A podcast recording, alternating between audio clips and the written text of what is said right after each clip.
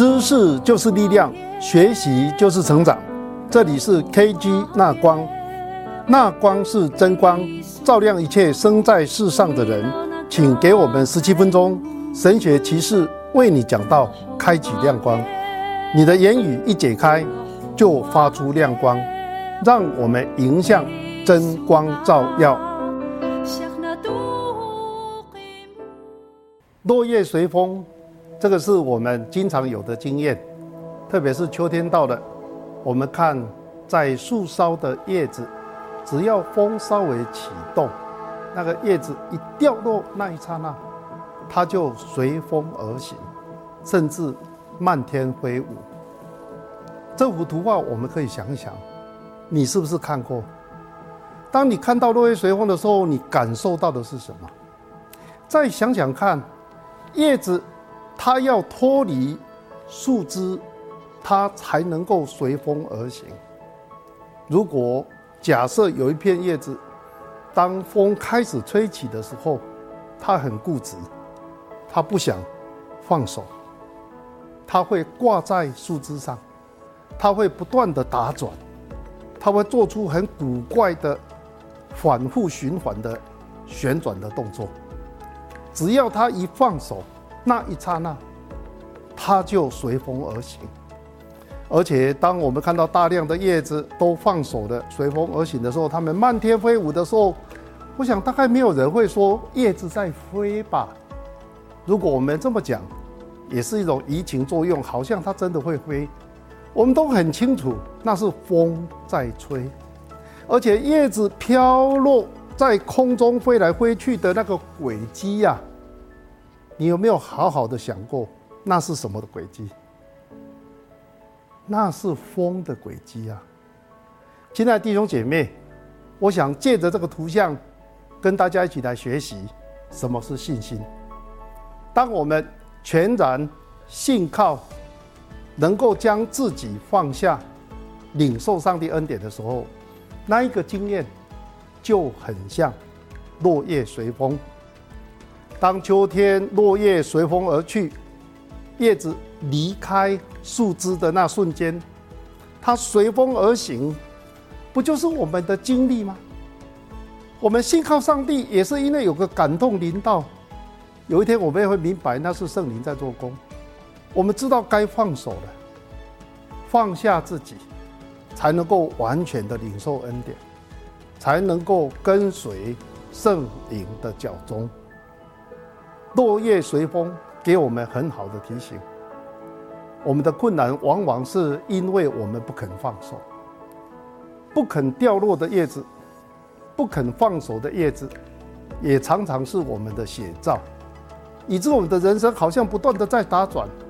我们靠自己的力量抓一些东西不肯放，结果我们的人生只不过是不断的在循环，在旋转。信是什么？很多人描述信就是抓住，这种形容从一个角度来讲好像没有错，因为我们要坚定，我们要抓住神。有些人说祷告就是抓住神，我不是说这个形容是错的，但是我们还有一个另外的方式来形容我们跟神的关系。如果只有抓，那是靠自己的力量，不是吗？其实人天生是比较会抓，而比较不会放。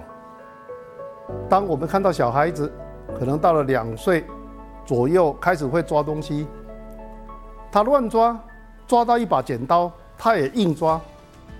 身边的父母看的会很很害怕，会不会说伤自己？赶快要他放下放下，但是他会抓，他不会放下。这个非常反映我们的人性。雅各原来的名字就是抓取，人天生会抓，抓好东西，抓任何有趣的东西。不知道那是不是危险的？人最困难的反而是放下。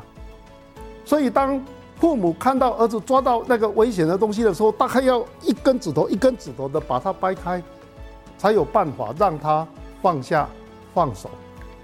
我们来到神的面前，我们要领受恩典的时候，我们抓其他的东西不肯放手，我们没有办法承受恩典。我们的手是满的，是抓别的东西。要放下自己，放下一切，才能够全然信靠。当你放下的时候，是不是就会倾倒？而那个倾倒才能信靠嘛，不是吗？真正的信不是抓，是倚靠。而一个人如果要倚靠，就是他不抓的嘛。而且他倚靠的时候，他就是全然的啊，整个人交给神了吧。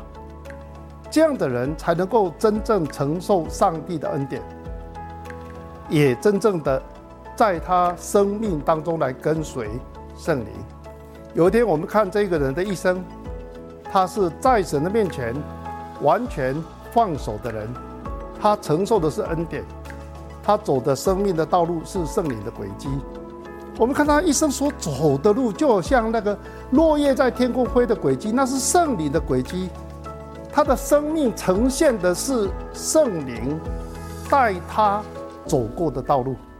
今天我们要读的经文是在路加福音十八章，从第九节开始。首先九节、十节，我带着大家一起来看。耶稣向那些仗着自己是义人、藐视别人的，设一个比喻说：有两个人上殿里去祷告，一个是法利赛人，一个是税吏。注意。这两个人祷告不一样，不一样的原因是耶稣想要针对仗着自己是义人而藐视别人的人来说这个比喻，所以显然这两个祷告里面有一个是耶稣认为不恰当的祷告，那是仗着自己是义人而藐视别人的；另外一个祷告是神所喜悦的祷告。我们看到十一节、十二节这么说。法利赛人站着，自言自语的祷告说：“上帝啊，我感谢你，我不像别人勒索、不义、奸淫，也不像这个税吏。我一个礼拜进食两次，还我所得的都捐上十分之一。”这个祷告，你看经文的描述，祷告是人对上帝说话，但是圣经形容他自言自语，他对自己在说话。你看他那个内容。我出现的四次，我感谢你。我不像别人，我一个礼拜进食两次，我得的都捐上十分之一。这个强烈而浓厚的我意识啊，让整个祷告看起来像自己在对自己说话。真的，这个祷告有到神的面前吗？他好像在对自己说话：我怎么样？我怎么样？我怎么样？他就仿佛他的手是紧紧地抓住他爱的东西，这样的人，他的手根本没有任何空间来承受从上帝来的恩典。十二节到十三节记载另一个祷告，是税吏的祷告。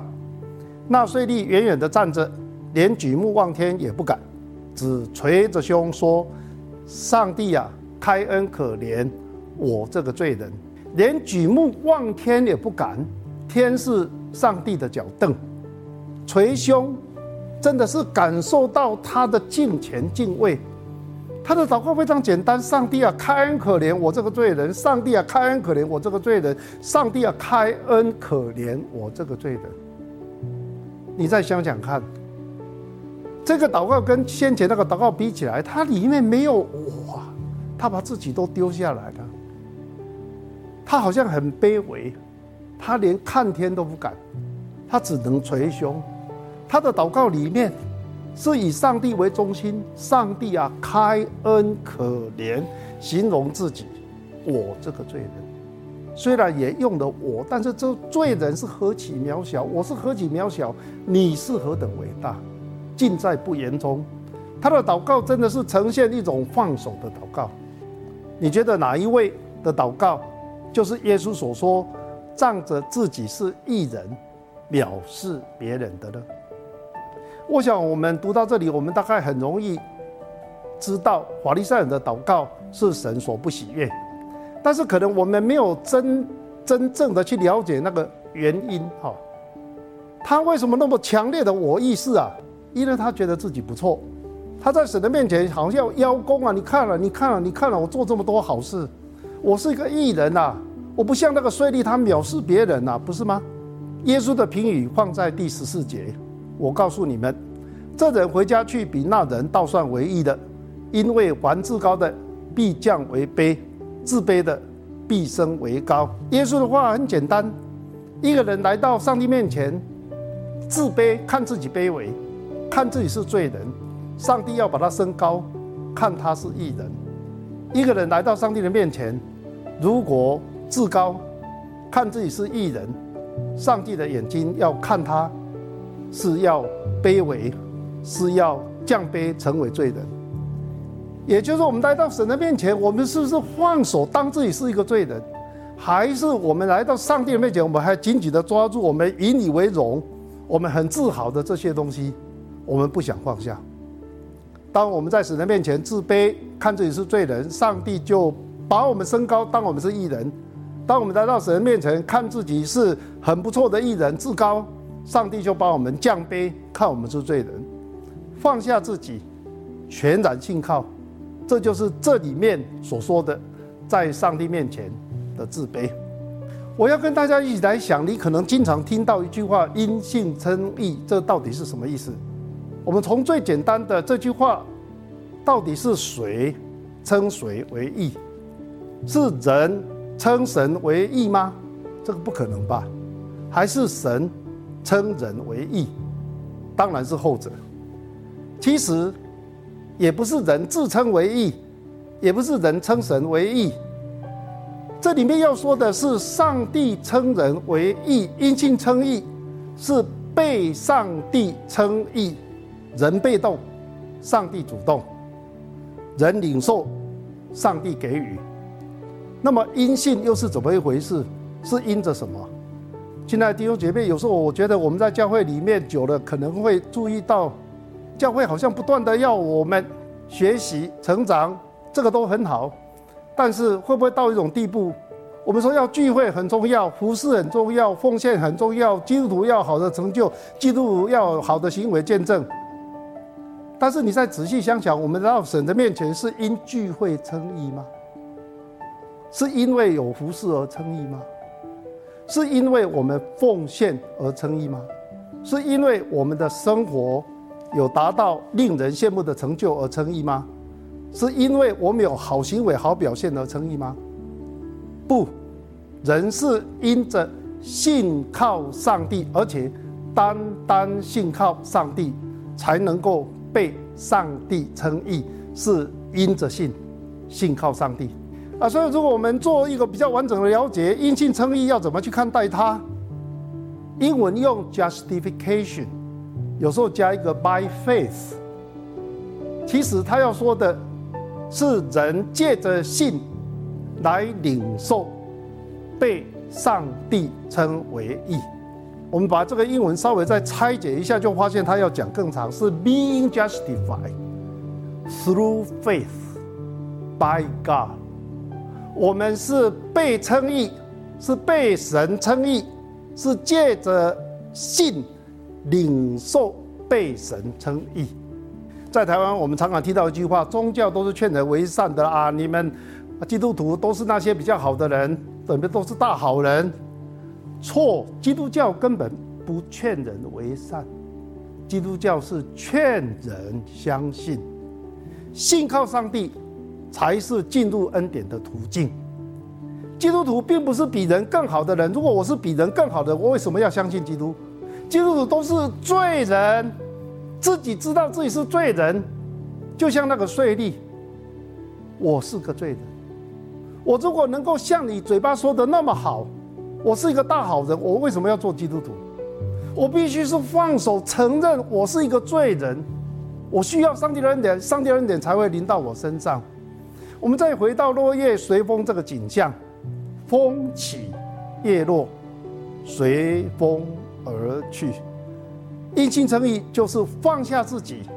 当你开始有点感动的时候，及时的放下自己，因为上帝领的力量来到你身上了。